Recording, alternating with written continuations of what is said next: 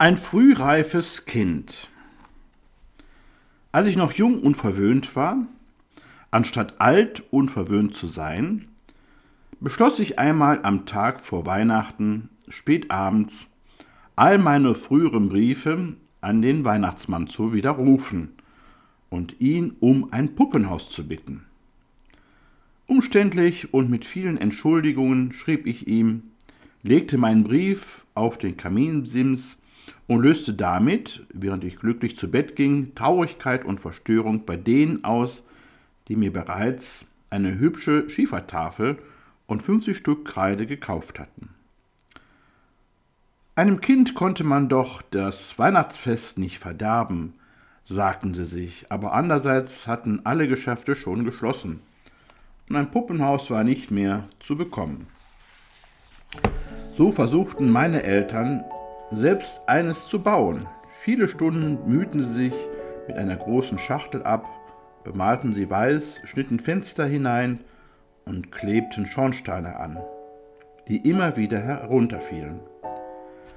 Eine der seltenen Streitereien ihres Ehelebens entstand über ihrer Unfähigkeit, so etwas Einfaches wie ein Puppenhaus zu bauen.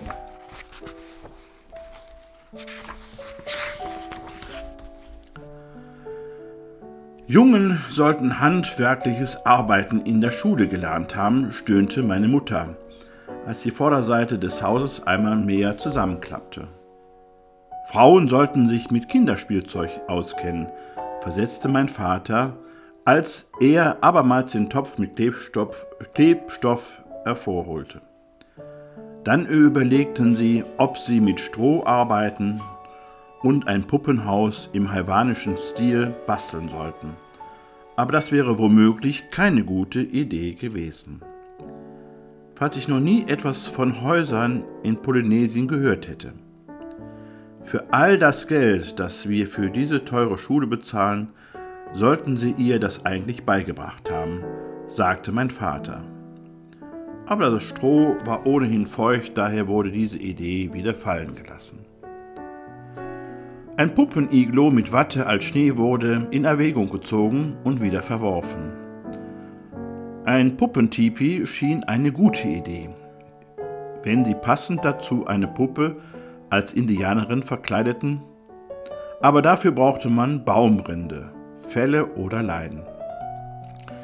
Deshalb mussten sie diesen Plan ebenfalls aufgeben, denn sie hatten vorgehabt, es aus einem Bettlaken zu basteln. Beide dachten nun wehmütig an meine jüngere Schwester, die so viel einfacher zufriedenzustellen war und immer noch ist. Sie wäre schon mit einem Teddybär oder einer Rassel glücklich gewesen, ja sogar ganz ohne Geschenk. Lass uns fair sein, sagte mein Vater. Sie ist erst zwei. Mewe ist sechs. Ich frage mich, ob es überhaupt normal für ein sechsjähriges Mädchen ist, sich ein Puppenhaus zu wünschen, sagte meine Mutter. So verbrachten sie eine weitere Stunde damit, die Kapitel über normale Sechsjährige in den Ratgebern von Dr. Spock und ähnlichen Kapazitäten zu durchforsten.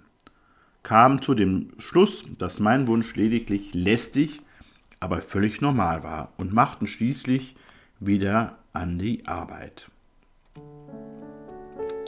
Sie holten Ziegel und Steine aus dem Garten. Sie zogen das Buch Tausend Dinge, die ein Junge machen kann, zu Rate, fanden darin aber nichts über die Herstellung eines Puppenhauses. Mit Interesse las mein Vater, dass eines der tausend Dinge, die ein Junge machen kann, darin besteht, einen Tunnel im Garten zu graben, mit dem sich Blumenbeete bewässern lassen. Das ist genau das, was wir an Weihnachten brauchen, seufzte meine Mutter, dass dir die Nachbarn dabei zusehen, wie du die Blumenbeete mit unterirdischen Tunnels bewässerst. Es war kurz vor Tagesanbruch. Das dicke Engelchen schlief tief und fest ohne die geringste Ahnung von irgendeinem Problem. Sie schlichen in mein Kinderzimmer, stellten die Schiefertafel auf und schrieben mit Kreide eine Nachricht darauf. Liebe Mewe, euer Kamin ist zu eng, und das Puppenhaus passt nicht hindurch. Bitte sei nicht traurig. Es wird als Extrageschenk irgendwann im Januar bei dir eintreffen. Du bist ein braves Mädchen. Alle Rentiere fragen nach dir. Alles Liebe vom Weihnachtsmann. Es war Morgen und mit leuchtenden Augen trommelte ich auf meine Eltern ein, damit sie aufwachten. Nach gerade einmal zwei Stunden Schlaf war das gar nicht so leicht für sie. Sie wirkten erschrocken. Würde ich drohen, von zu Hause auszuziehen? Gab es Tränen und Wutanfälle, die allen den Tag verderben würden? Keineswegs. Ihr werdet es nicht glauben, rief ich. Der Weihnachtsmann hat mir eine Nachricht hinterlassen. In, in seiner eigenen Handschrift. Sie steht auf einer alten Schiefertafel oder sowas. Aber sie ist sicher sehr wertvoll. Bisher hat noch niemand die Handschrift des Weihnachtsmanns gesehen. Wir müssen die Nachricht allen zeigen. Wir könnten sie auch an ein Museum ausleihen. Es wurde ein schönes Weihnachtsfest wie alle Weihnachten, die wir gemeinsam verbracht haben.